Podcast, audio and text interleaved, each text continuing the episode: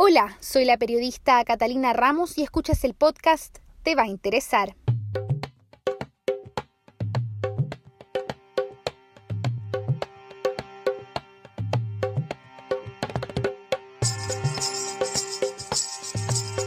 Por primera vez en su historia, Arabia Saudita entregará visas de turistas a 49 países interesados en visitar el reino pérsico por motivos que van más allá de los religiosos.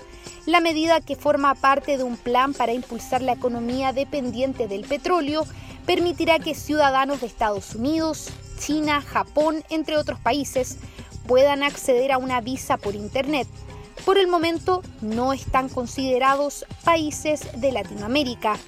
El permiso, que cuesta alrededor de 117 dólares, permite una estancia de hasta tres meses. La idea es alcanzar las 64 millones de visitas para 2022 y 100 millones para 2030 y que el aporte del turismo al PIB pase del 3% actual al 10%.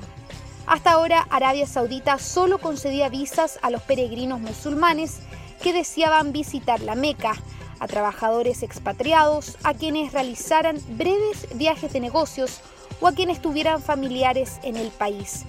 Otro precedente es que no será obligatorio que las mujeres extranjeras usen una túnica islámica que cubre todo el cuerpo y que deben vestir las sauditas en público. Sí deberán cubrir sus hombros y rodillas.